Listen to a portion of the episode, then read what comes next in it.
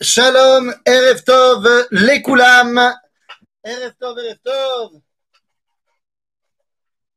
Voilà, on est reparti et pour notre étude sur la prophétie qui se réalise. Donc voilà, est-ce que tout le monde m'entend? Comme d'habitude, on va demander est-ce que tout le monde m'entend? Oui, oui, non, non, faites-moi un petit signe histoire qu'on puisse commencer. Oui, eh bien, c'est parfait. J'attends le Ishour de Midreshet Manitou et on lance notre étude. Ok. Eh bien, alors c'est parti. Allons-y. Donc, Tov les Koulam, on revient dans notre étude sur la Neva. Je voudrais. Euh, voilà, très bien. Alors, c'est parti, on y va. Euh, je voudrais, avec votre permission, euh, dédier ce cours Leilou Nishmat de euh, ma grand-mère, Leilou Nishmat donc de Sprinze Bas Beirish et Bella. Et donc voilà, c'est le Yortzeit, c'est la Skara de ma grand-mère aujourd'hui. Donc voilà, Leilou Nishmata à Théora. Donc, nous revenons dans notre étude des Nevuot à Mitkayemot. Et nous sommes en fait dans la deuxième partie de Kibbutz Galouyot.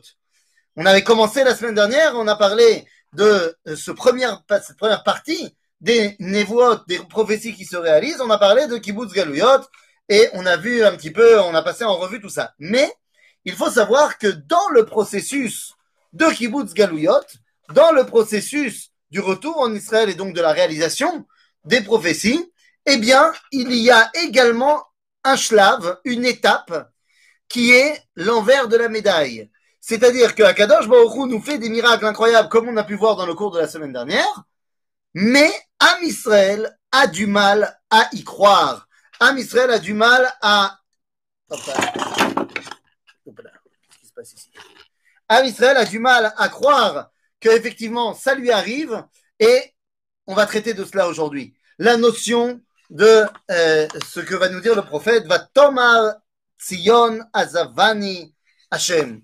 Lorsque Am Israël refuse de croire qu'il est en train de vivre un moment historique et il pense au contraire que Akadosh Baruch eh bien, l'a abandonné. Et donc, je voudrais commencer directement eh, avec le livre de Devarim. Le livre de Devarim nous dit que lorsque nous allons partir en exil, Ubagoyim ahem lotargia ולא יהיה מנוח לכף רגליך, ונתן השם לך שם לב רגז וכיליון עיניים Vedavon Nafesh. Voilà une des prophéties euh, de malédiction qu'on peut trouver dans la paracha de Kitavo. Et nous dira le Rav Tzvi Udakouk qu'il s'agit de la prophétie, d'abord, qui euh, c'est certainement le plus réalisé en exil et qui est euh, la base, pas la base, mais peut-être le point central de l'exil, à savoir Venatan Hashem Lecha Sham Lev Ragaz, Vekilion Enaim, Vedavon Nafesh. Que là-bas, en exil, Dieu va nous donner un cœur faible et une espèce de deuillère sur les yeux et un dikaon et une espèce de dépression morale. C'est-à-dire que l'exil a réussi à faire de nous des gens qui ont du mal à voir les choses lorsqu'elles se présentent. Mais c'est exactement de cela qu'on passe. Il faut comprendre que pendant 2000 ans d'exil où on était chez tantôt euh, les chrétiens, chez tantôt les musulmans, le méchané, eh bien, il y avait ce sentiment pendant très longtemps qu'on retournera à Jérusalem. Il y avait ce sentiment très fort de l'an prochain à Jérusalem, les Shana Abba Birushalayim, et pourtant, eh bien, on peut voir que dans les dernières générations qui ont précédé la Géoula, c'est-à-dire justement en parallèle de ce qu'on a évoqué la semaine dernière, eh bien, se réalisent les prophéties de Ishayahu Anavi au chapitre 49 qui nous dit Vatomer Tzion Azavani Hashem Vadonai Shachechani. C'est-à-dire que Dafka au moment où, eh bien, la résurrection nationale est en marche, Dafka au moment où, comme on a vu la semaine dernière, les prophéties commencent à se réaliser, les aliotes des Témanim, les aliotes de, de, de, de Tzafon, tout ce qu'on a dit la semaine dernière, eh bien, Dafka à ce moment-là, il y a un sentiment de, bah finalement, ça ne marche pas, finalement, Akadosh Baruch nous a abandonnés. Cette réalité-là, cette névoie de Ishayahu, va complètement se réaliser à partir des années 1850. Il faut comprendre qu'à ce moment-là, l'Europe occidentale et particulièrement l'Allemagne est le berceau de, bah, de ce nouveau judaïsme finalement, de la réforme, du judaïsme réformé, libéral, du judaïsme qui va complètement mettre un trait sur le retour à Sion. L'un des plus grands représentants de cela, eh bien, il s'appelle, euh, il s'appelle, il s'appelle, attendez, que je retrouve son prénom, il s'appelle, euh, euh, ah non, non, non, son prénom, Gabriel, bah oui, Gabriel, Gabriel Reiser, Gabriel Reiser, qui fait partie euh, euh, du, tribunal, il est chauffette au Bet Mishpat d'Allemagne, et il va dire une phrase absolument incroyable. Il y a d'ailleurs une pièce de monnaie à son effigie de Gabriel Reiser, donc ça montre à quel point il était impliqué en Allemagne, et il dit quelque chose d'incroyable. Je cite, un juif qui préférerait un État et un peuple qui n'existe pas, donc il parle de l'État d'Israël et du Ham Israël, un juif qui préférerait donc un État et un peuple qui n'existe pas plutôt que l'Allemagne, il faut absolument l'enfermer dans une cellule policière. Il faut le mettre en prison. L'homme pas parce qu'il est dangereux pour la société, mais parce qu'il est évident qu'il est fou allié. Eh oui, 1850, un juif préférerait l'idée, l'idéal, le rêve de Sion à Berlin. Il est complètement tapé de la tête celui-là. Il est impossible que ça se réalise. Et il faut comprendre que c'est une thèse qu'on va retrouver tout au long du 19e siècle. Particulièrement donc en Allemagne, mais dans toute l'Europe occidentale. Cette thèse qu'il est impossible que les Juifs puissent préférer ce rêve plutôt que l'émancipation et ben, le fait qu'enfin on puisse vivre au sein des autres nations. Ainsi, il continuera, Reiser, en disant que cela fait 100 ans que les Juifs ont un nouvel espoir. Tu, te dis qu'il va parler d'Israël? Eh bien non. Ce nouvel c'est qu'enfin, eh bien, ils ont reçu l'émancipation et l'égalité des droits et que donc, enfin, ils vont pouvoir réaliser leur plein potentiel en devenant de bons Allemands. Vous allez me dire, mais qui est Gabriel Reiser? Ce n'est pas euh, un juif qui se revendique de la tradition d'Israël, ce n'est pas un rabbin. Et pourtant, eh bien, cette idéologie-là va tracer les frontières de religieux par religieux, puisque de Gabriel Reiser à au Shimshon Raphaël Hirsch, à ce niveau-là, je ne parle pas du reste évidemment, mais à ce niveau-là, eh bien, il n'y a qu'un pas. Le Rav Shimshon Raphaël Hirsch, lui aussi, sera tenté de dire Vatomer Tzion Azavani Hashem, Hashem Shechachani. C'est-à-dire que pour le Rav Shimshon Raphaël Hirsch, il est impensable de commencer à tourner les yeux vers Eretz Israël. Alors qu'à ce moment-là, eh bien, au contraire, voit se réaliser les prophéties, le Rav Gutmacher, le Rav Kalischer, le Rav Chayal Kalai, eh bien, le Rav Hirsch va même les rencontrer, va rencontrer le Rav Kadisher, le Rav Gutmacher et leur dit ce que vous voyez comme une grande mitzvah, donc ce processus de l'alia, on parle de Chovevet Tzion, non, en vérité on parle de Dorchet Tzion, c'est encore avant Chovevet Tzion, eh bien, lui il dit ce que vous voyez comme une grande mitzvah, je le vois personnellement comme une faute et pas parmi les plus petites. Le rêve de Jérusalem est petit à petit complètement annihilé au profit de ce nouveau rêve qui s'appelle l'Europe. Eh bien, en cela, cela réalise complètement la névoie de Yishayahu. Vous savez, ça va aller très loin. Il y a un homme qui s'appelle Yitzhak Weiss. Yitzhak Weiss, c'est euh, le, un des plus grands dirigeants du monde réformé, j'allais pas dire rabbin, euh, aux États-Unis. Et il va dire quelque chose qui illustre très bien ce que je viens de dire. Shigaon rig'i shel. C'est une folie d'âme malade. Mais de quel Shigaon parle-t-il? Eh bien, il dit, nous ne nous voyons absolument pas comme étant des rêveurs de la terre de Sion. ceux qui rêvent de Sion, c'est un shigaon euh, choli, rigisra benefashot. C'est absolument absurde et ce n'est pas du tout ce qu'on peut trouver dans une euh, âme saine. D'ailleurs, j'en veux pour preuve qu'il y a une tfila que vous connaissez certainement. C'est dans la Hamida, dans la Shmona Esre, eh bien on nous dit Teka beshofar gadol lecherutenu, vesanes lekabetz galuyotenu, vekabetzenu yachad me'arba kanfot haaretz la'artzenu, baruch ata Hashem, mekabetz nitre amo Israël. La bracha de kibbutz galuyot dans la Shmona Esre, on ne peut pas s'y tromper. Si clairement euh, on demande à Dieu qui nous ramène en Israël. Eh bien, sachez que dans le Sidour des libéraux, des réformés aux États-Unis, eh bien, ils ont changé la bracha. Je vous cite la bracha dans le Sidour des réformés. Teka beshofar gadol lecherutenu, veosha Hashem et amecha Israël, baruch ata Hashem moshia amo Israël. Qui libère le peuple juif, mais il n'y a aucune allusion à Eretz Israël. Vatomer Tzion Azavani Hashem Ve'adonai Shachechani. Les amis, cette idée-là, eh bien, on va évidemment le retrouver. On va retrouver, nous sommes donc, eh bien, au 19e siècle, et au 19e siècle, la persécution juive continue. Parce que c'est pas le tout de dire qu'on a reçu l'émancipation. Il y a plein de pays, et vous le savez très bien, où la persécution juive continue, et la méadrine continue complètement. Alors, qu'est-ce qui se passe? Eh bien, les amis, il se passe une chose très importante. Tout d'abord, dans la conscience collective des Juifs, la terre d'accueil, parce que tout le monde est quelque part conscient que l'Europe de l'Est n'est plus une terre accueillante, mais la destination n'est absolument pas Eretz Israël. La destination, c'est particulièrement les États-Unis.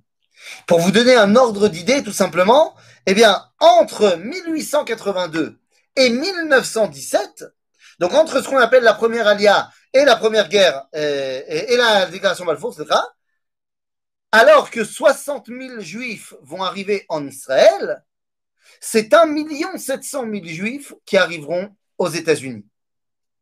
Donc on voit tout de suite ici le rapport de force. Au 19e siècle, on a dit la persécution va entraîner des gens à vouloir aider le peuple juif. Et Bémet, ils le font avec, euh, avec beaucoup d'amour pour l'âme Israël. Il y a deux hommes en particulier qui vont drainer avec eux d'autres, mais deux hommes que vous connaissez bien. Tous les deux sont barons. L'un s'appelle le baron Edmond de Rothschild et l'autre s'appelle le baron Maurice de Hirsch. On les connaît bien, euh, Rothschild, euh, pour ceux qui étaient à Paris à l'école Lucien de Hirsch au nom du fils du baron Maurice. Donc, on connaît bien ces noms-là. Eh bien, les deux philanthropes, alors il faut bien dire que ça commence avec le baron de Hirsch. Ils, ils feront venir avec eux également dans, dans le dans l'ambiance le, le, le, ministre Montefiori. Ils vont également faire venir Toro Collet, Toro dedans, qui va créer énormément de choses. Mais les instigateurs, on va dire que ce sont véritablement le baron de Hirsch et le baron de Rothschild. Ils ont un projet incroyable. Sauver le peuple juif. Comment vont-ils le faire? Eh bien, vous le savez, l'objectif est tout simplement clair. Il faut acheter des terrains en Argentine. Évidemment, pas en Eretz Israël, mais en Argentine. C'est là-bas qu'on va pouvoir recréer euh, une, ben, une communauté paisible pour le peuple juif. Il faut savoir que dans un premier temps, eh bien, ce sont les deux qui vont aller vers la, la carte argentine et le Rav et le baron de Hirsch et le baron de Rothschild. Mais c'est alors qu'ils sont tous les deux en France, à Paris, et qu'ils demandent Birkat à Derer. Ils vont aller demander, eh bien, euh, tout simplement, la bénédiction de celui qui deviendra le grand rabbin de France, à savoir le Rav Tzadok à Cohen, plus connu sous le nom de Zadok Khan, le rabbin Zadok Khan. Donc ils vont aller le voir et vont lui demander ce qu'il en pense. Et heureusement, le Rav Tzadok à Cohen va leur dire mais enfin, l'Argentine Mais l'Argentine, c'est échanger un exil pour un autre exil. Non, il faut aller vers Eretz Israël. Suite à cela, eh bien, il y a le baron de Hirsch qui restera sur son avis et le baron de Rothschild qui décidera finalement de mettre son argent pour construire Eretz Israël. Les amis, la situation est très simple. 100 ans plus tard, eh bien, de tous les juifs que le baron de Hirsch a fait venir en Argentine, près d'un tiers seulement sont restés juifs. De tous les juifs que le baron de Rothschild a fait venir en Israël, eh bien, est né l'État d'Israël. Donc, en termes de vision à long terme, je pense qu'aujourd'hui, les choses sont claires. Comme nous l'avions dit, eh bien, dans le début des années 20, les États-Unis empêchent l'immigration de masse, ce qui va freiner le mouvement de troupes juives vers les États-Unis, ce qui fait que entre 1914 et 1948, ce n'est plus que 1 400 000 et non plus 1 700 000 qui partiront aux États-Unis, mais ce n'est plus 60 000 qui viendront en Israël, c'est 600 000 qui arriveront en Israël. En fait, pas vraiment 600 000, c'est 580 000, quelque chose comme ça. C'est-à-dire, donc, on voit qu'il y a une mégama énorme. Mais, alors qu'on a vu l'Allemagne, qu'on a vu cette, première euh, euh, façon de dire Azavani Hachem, et on n'y retournera jamais en Israël, c'est devenu un rêve qui est même plus, euh, même plus audible. Eh bien, ce n'est pas que en Allemagne. La névoie de Ereskel, eh bien, va tout simplement se réaliser ailleurs. Et l'un des meilleurs exemples, c'est la Russie. Et ça paraît complètement dingue, parce que Dafka en Russie, de là où sont partis d'innombrables pogroms, alors quand je dis Russie, c'est Pologne, c'est Ukraine et ça va ensemble. Comment est-ce possible?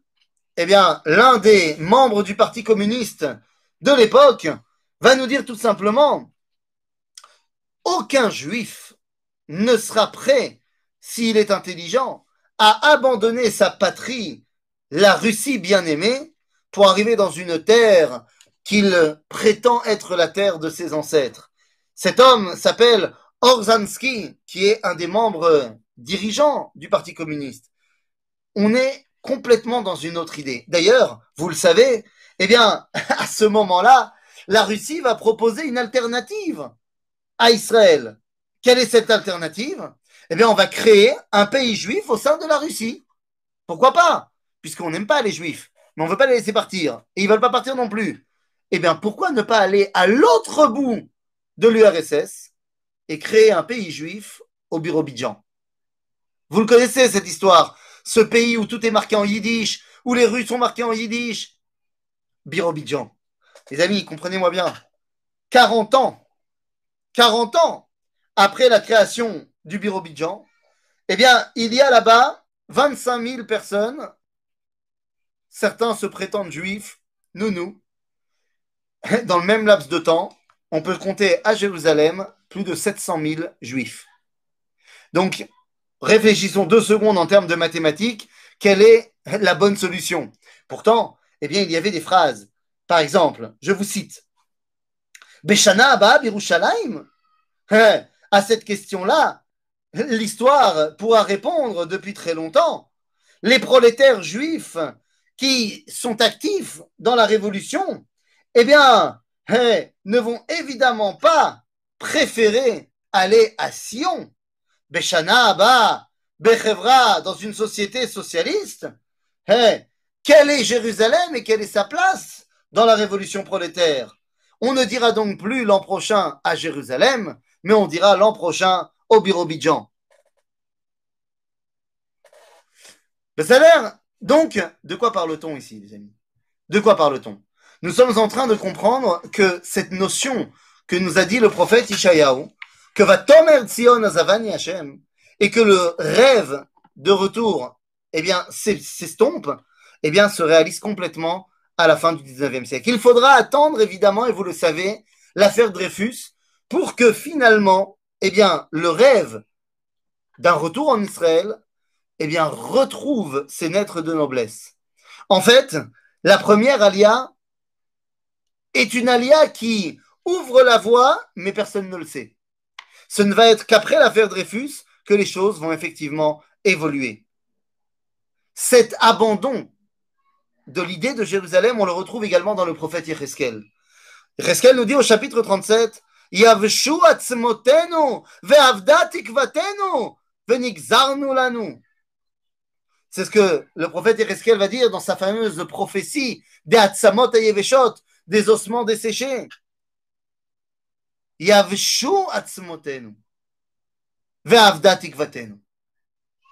Vous comprenez pourquoi? Et désolé de, dire des choses qui sont des portes ouvertes, mais vous comprenez que les premiers dirigeants, que ce soit politiques ou rouhani, je ne parle pas des rabbins, c'est-à-dire je ne parle pas des rabbins, les premiers dirigeants sionistes, eh bien, étaient baignés de la culture des prophètes et essayent de répondre. Quoi? Vous croyez que lorsque Naftali Tzweinberg va écrire la Tikva, vous croyez que c'est en vain qu'il dit Odlo avda tikvatenu Il vient répondre ici aux paroles de Yecheskel Anavi, qui dit il viendra un temps où Israël dira avda tikvatenu. Eh bien, le sionisme viendra et dira non, odlo avda tikvatenu.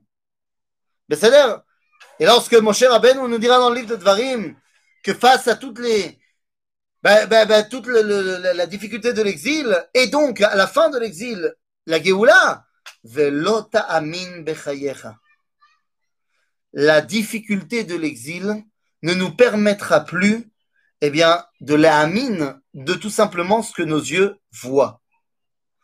Et nous allons constamment être de manière pessimiste. Abotai, c'est de cela qu'on parle. Il va finalement falloir passer par l'affaire Dreyfus pour entendre Herzl se lever au congressionniste à Bâle eh, en 1897 lorsqu'il dira Nous sommes les enfants qui rentrons à la maison. Et le retour à Tzion commence par un retour à notre identité. Le sionisme est d'abord et avant tout un retour au judaïsme. Car Herzl comprend que l'espoir pour qu'il renaisse au sein de tout le monde doit s'appuyer, eh bien, tout simplement sur l'espoir, j'allais dire bimillénaire, mais trimillénaire du retour. Mais lorsqu'on parle des difficultés qu'on a à croire, eh bien, ça s'accompagne avec évidemment la, bah, la terreur de l'exil. Nous sommes après coup, donc nous, nous savons quelle a été la terreur de l'exil juste avant la Géoula. C'est ce qu'on appelle dans le langage des prophètes Chisoul Agalout. Car oui, la Géoula passe par deux prismes. Un qui est totalement positif, c'est celui que nous avons évoqué la semaine dernière, les gens qui se réveillent et ce miracle ambiant du retour en Israël. Mais il y a également d'un autre côté l'exil qui se débarrasse de ces juifs. Que ce soit parce qu'ils sont partis, ou que ce soit tout court. Et lorsqu'on parle du, eh bien, de l'exil qui se débarrasse de ces juifs, on ne peut pas faire abstraction du verset dans le livre de Vaïkra qui nous dit Va'avadtem bagoyim ve'achla etrem eretz oyevechem. Il y avait un des grands dirigeants, un des grands dirigeants du monde juif de l'avant-guerre, qui s'appelait le Rav Elchanan Wasserman. Hashem Damo, Rebbe Chaim Wasserman était fondamentalement anti-sioniste, totalement opposé à tout idéal sioniste. Il a d'ailleurs écrit un livre contre le sionisme qui s'appelle Kovetz Ma'amarim. Un livre d'ailleurs qui est malheureusement truffé d'erreurs. Mais alors, bourré d'erreurs. Euh, d'erreurs à quel niveau? Pas euh, au niveau toranique, mais bourré d'erreurs au niveau de ses informations sur le sionisme. C'est pas shoot, il n'y connaît rien, il a demandé à des mecs qui étaient déjà convaincus de lui dire des choses, et il l'aimait comme ça. Mais alors, pourquoi les orthodoxes affirment que le Chazon Ish est totalement contre le sionisme? Ben, les, orthodoxes euh, ont complètement tort, puisque le Chazon Ish, si je ne m'abuse, a décidé de quitter l'Europe pour venir en Eretz Israël. Euh, quand tu es contre le sionisme, tu viens pas en Israël. Et c'est exactement ce que je suis en train d'expliquer. Rebel Hanan Wasserman, nous sommes à la veille de la guerre. Tout le monde sait que les nazis sont en train d'arriver. Les questions, lui, je te parle même pendant le début de la guerre, il dira à sa communauté qu'il ne faut pas partir.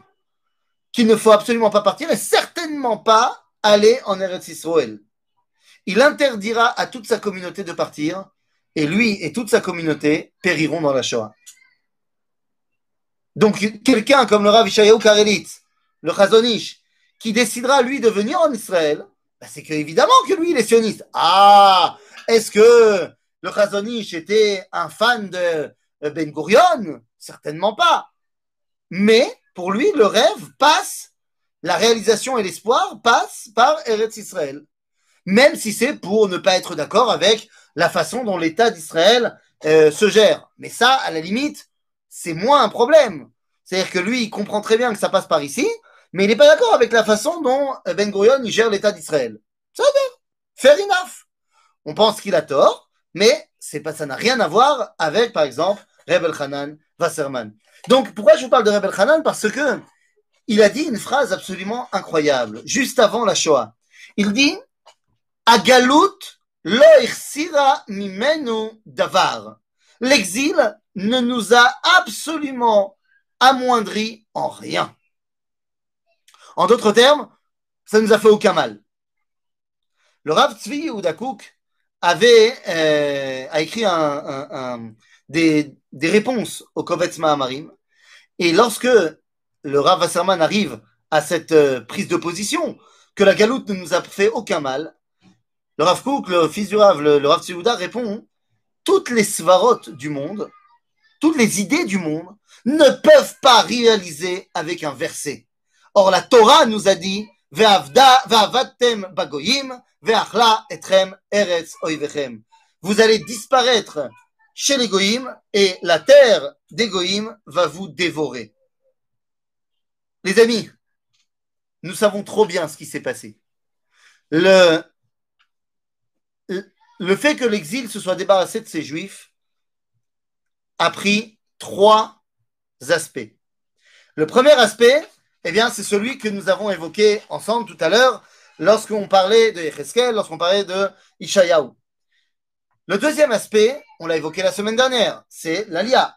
Mais il y a un troisième aspect. Ce troisième aspect, c'est ce qu'on va retrouver dans le livre de Vaïkra encore une fois. Ve'av ganzot,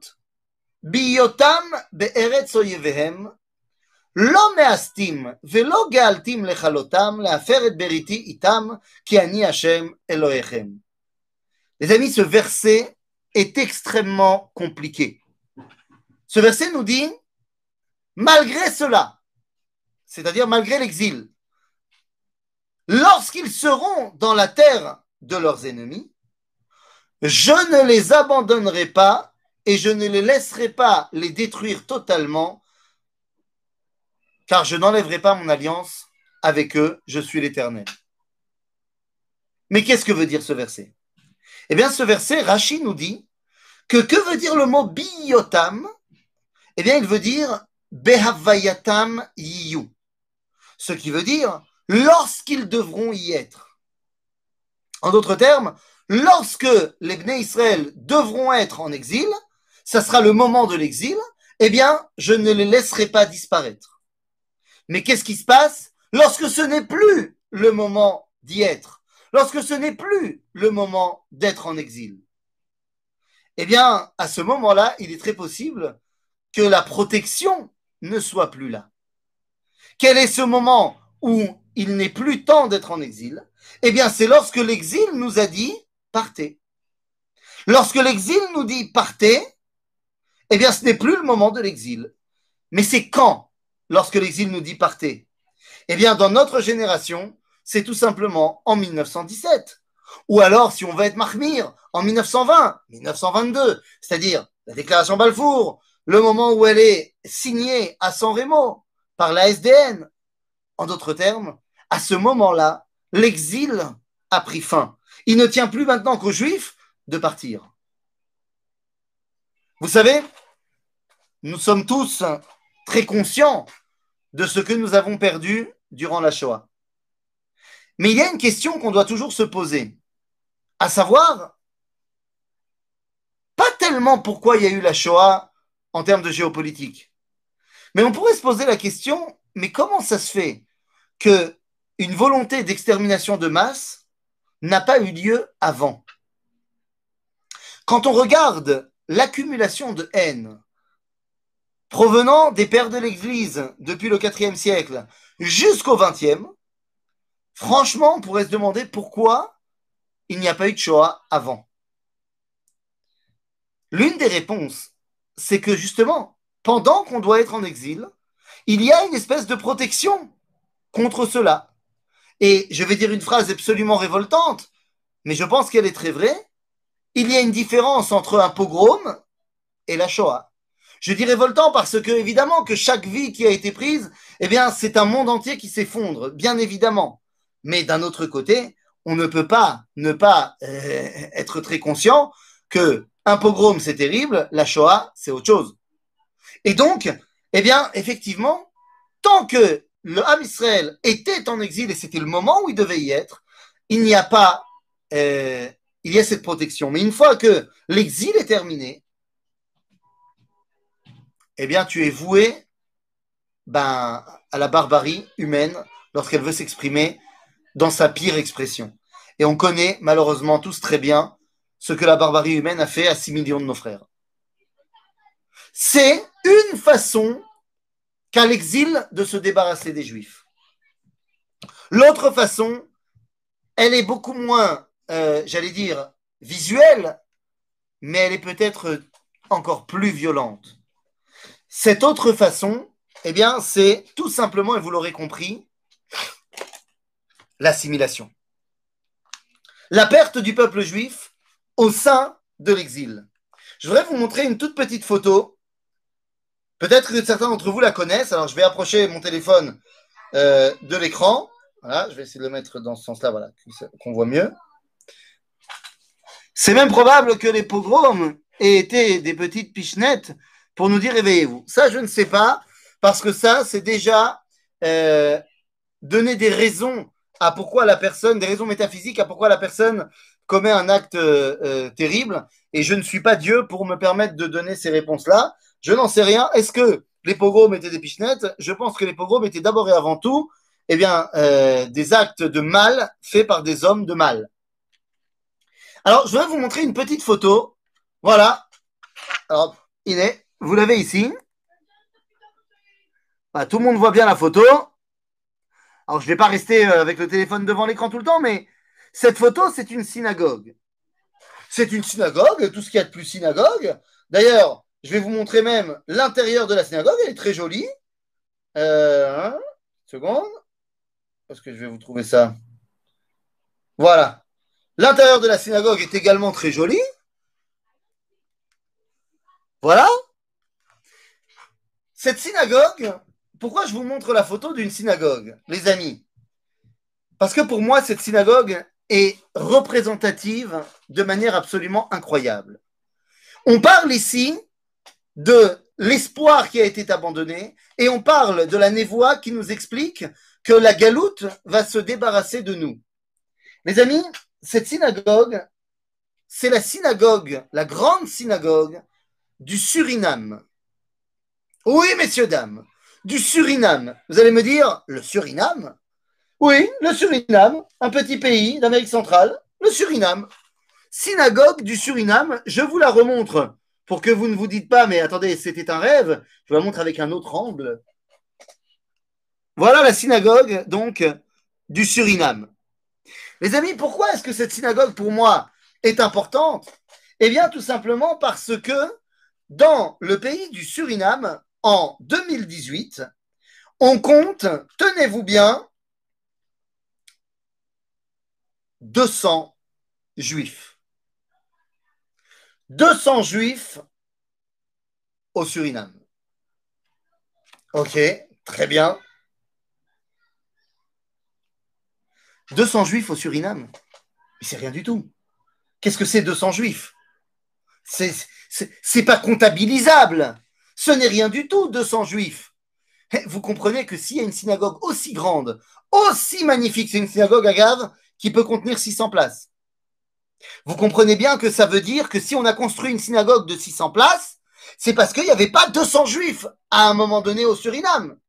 Mais je vous parle du Suriname. En vérité, vous connaissez tous des synagogues, des temples énormes aux États-Unis, même en France.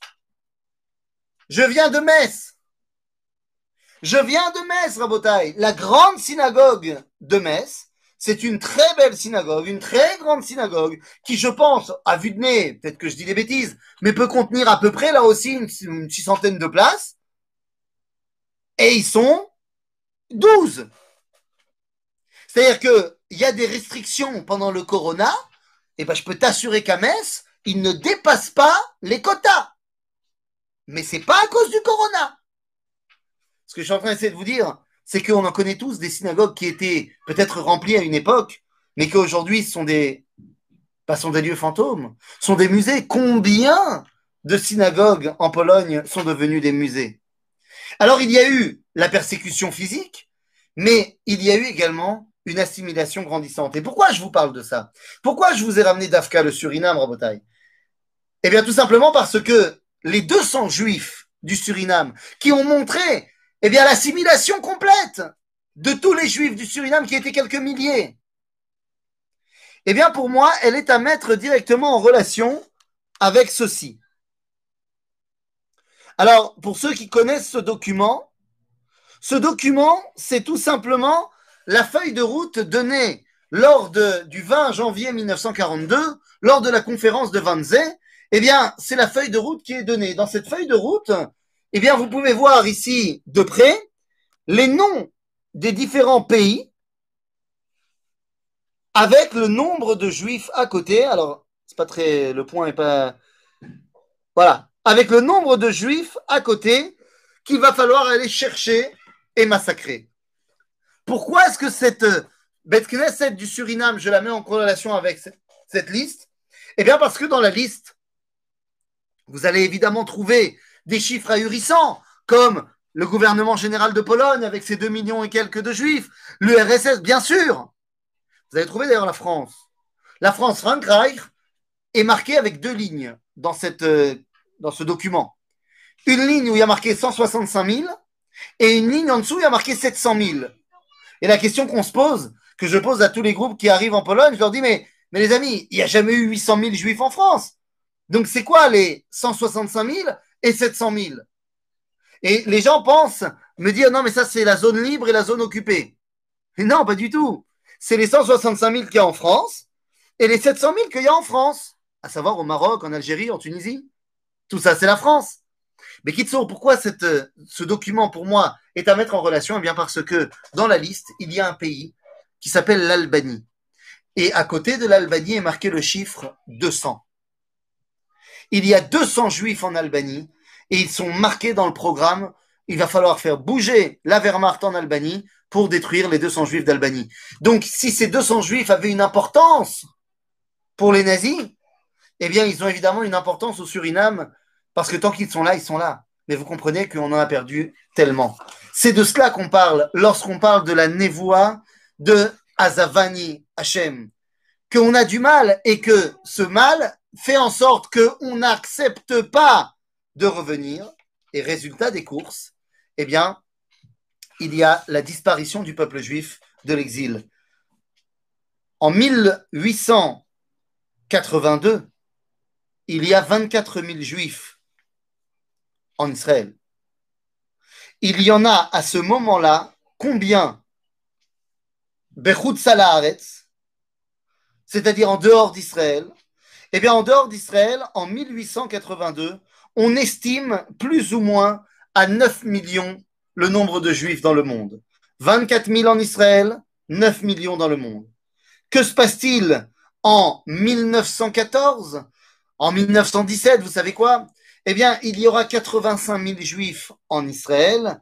En 1917, on estime à 13 millions le nombre de juifs dans le monde.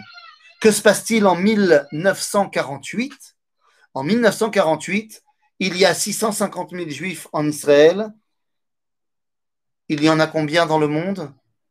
Eh bien, également 12 millions, sauf qu'ils étaient 18 avant la Shoah. Et à partir de ce moment-là, les courbes vont commencer à s'inverser. Les courbes vont s'inverser jusqu'à devenir pratiquement parallèles. Nous sommes en 2020. En 2020, il y a près de 7 millions de juifs en Israël et il y a près de 7 millions et quelques juifs dans le monde. C'est encore dans le reste du monde qu'il y a le plus de juifs, mais on est pratiquement, pratiquement au Yovel c'est-à-dire au moment où eh bien, le peuple juif est devenu majoritaire en terre d'Israël. En 2005, eh bien, pour la première fois depuis l'exil, depuis la destruction du Beth Amikdash, la courbe de la plus grande communauté juive du monde, eh bien, la courbe d'Israël a dépassé la courbe américaine. Pour la première fois, en 2005, il y avait plus de juifs euh, en Israël qu'aux États-Unis. Depuis, Israël est devenu la plus grande communauté juive du monde. La deuxième, les États-Unis. La troisième, c'est la France. C'est de cela qu'on parle lorsqu'on parle de Nevuot à. Il y a d'un côté les Nevuot qui nous disent on va rentrer à la maison, et d'un autre côté, eh bien, il y a les Nevuot qui disent oui, mais certains ne le verront pas, ne le croiront pas, auront du mal à y croire, le rejetteront. Eh bien, si ça, ça s'est réalisé, ceci s'est également réalisé. Seulement, la névoie de Kibbutz Galouyot, il y avait un avis, il y a un avis très populaire qui dit que la dernière grande alia sera de France. D'où est-ce que vient cet avis, s'il vous plaît? Ben, il y a, il y a une, une référence à Tsarfat qui est fait dans le prophète Ovadia. Mais le problème, c'est que le Tsarfat en question n'a rien à voir avec la France. C'est le Tsarfat qui est en fait ce qui est aujourd'hui le nord du Liban. Donc ça n'a rien à voir avec la France. Pourquoi est-ce qu'il y a un avis populaire qui dit cela? Je ne pense pas qu'il y ait de sources euh, très claires là-dessus, mais je pense qu'il est évident que le judaïsme français a un pied beaucoup plus proche d'Israël que le judaïsme américain. Un, parce que géographiquement, ils sont beaucoup plus proches. Deux, parce que les Juifs d'Afrique du Nord, qui sont partis d'Afrique du Nord, sont venus soit en France, soit en Israël. Donc, ce sont des, pour une grande partie d'entre eux, des familles qui sont partagées entre ici et là. Donc, eh bien, la réunion des familles est très logique. D'autre part, le judaïsme de France est un judaïsme qui a 90%, je ne sais pas au niveau des chiffres, peut-être que c'est plus, peut-être que c'est moins, mais qui est grandement un judaïsme séfarade attaché à sa tradition, et donc sa tradition, eh bien, fait revenir également à Israël, en terre d'Israël, tout simplement. Donc, lorsqu'on parle ici, eh bien, de kibbutz galouyot, il faut comprendre que nous sommes en train de vivre tout simplement cette réalisation. Est-ce que c'est terminé? Eh bien, la réponse est non, évidemment. Évidemment. Et c'est là qu'il faut se rattacher euh, aux paroles du prophète Yirmiyahu, aux paroles du prophète Jérémie, qui va nous dire, et je reprends, je ne sais, je me rappelle plus si on l'avait dit, euh, si on l'avait dit la semaine dernière ou pas, mais je le reprends, c'est pas très grave. Et lorsque le prophète Jérémie nous dit la chose suivante, il nous dit, viendra un jour, Yamim Baim, Ken? Ine Yamim Baim, viendra un temps où quand on voudra parler de Dieu, on ne dira plus que c'est celui qui nous a fait sortir d'Égypte, mais on dira que c'est celui qui nous a fait sortir des pays. Alors, dans Jérémie, il y a marqué Je vous ferai sortir, que Dieu, c'est celui qui nous a fait sortir du pays du Nord et de tous les pays dans lesquels il nous a emmenés en exil. Eh bien, aujourd'hui, nous avons très bien compris quelle était la réalisation de cela. Les amis, nous sommes en train donc de réellement vivre la réalisation de Kibbutz à.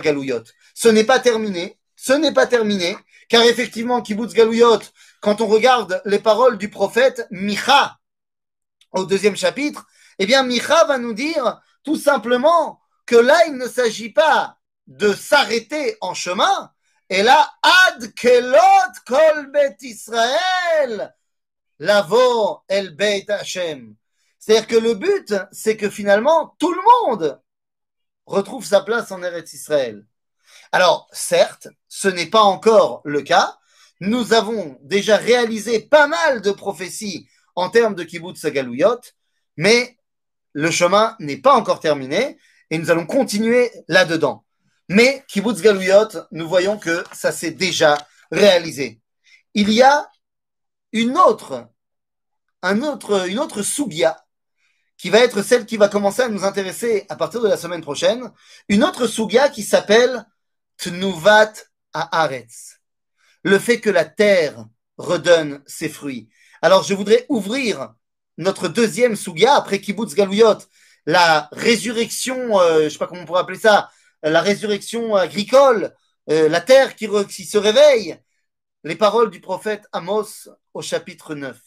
Nous dit le prophète Amos, je cite, הנה ימים באים נאום השם, וניגש חורש בקוצר, ודורך ענבים במושך הזרע, והטיפו הערים עסיס, וכל הגבעות תתמוגגנה. ושבתי את שבותה מישראל, ובנו ערים נשמות וישבו, ונטעו כרמים, ושתו את יינם, ועשו גנות, ואכלו את פרייהם, ונטעתים על אדמתם, ולא ינטשו עוד מעל אדמתם, אשר נתתי להם, אמר השם אלוהיך. La névoie de Amos, quant à la résurrection, non seulement agricole, mais le fait que Am Israël ne revient pas seulement pour créer des startups, mais pour également faire refleurir le désert qu'était Eretz Israël pendant l'exil, eh bien, c'est le sujet qui nous intéressera la semaine prochaine. Alors les amis, Chazak Baruch, on a terminé Kibbutz Galuyot, nous rentrons dans euh, le sujet de la résurrection agricole de la terre d'Israël. À la semaine prochaine. Chazak Baruch. Avant que je coupe, est-ce qu'il y a des questions? S'il y a des questions avant que je coupe, je ferai un plaisir d'y répondre. Donc, euh, je vais laisser quelques petites minutes pour les questions. On m'a dit de laisser des questions à la fin du cours. Donc, je laisse les questions à la fin du cours. Y a-t-il une question? Question, question, pas de question? Tout est clair? Très bien.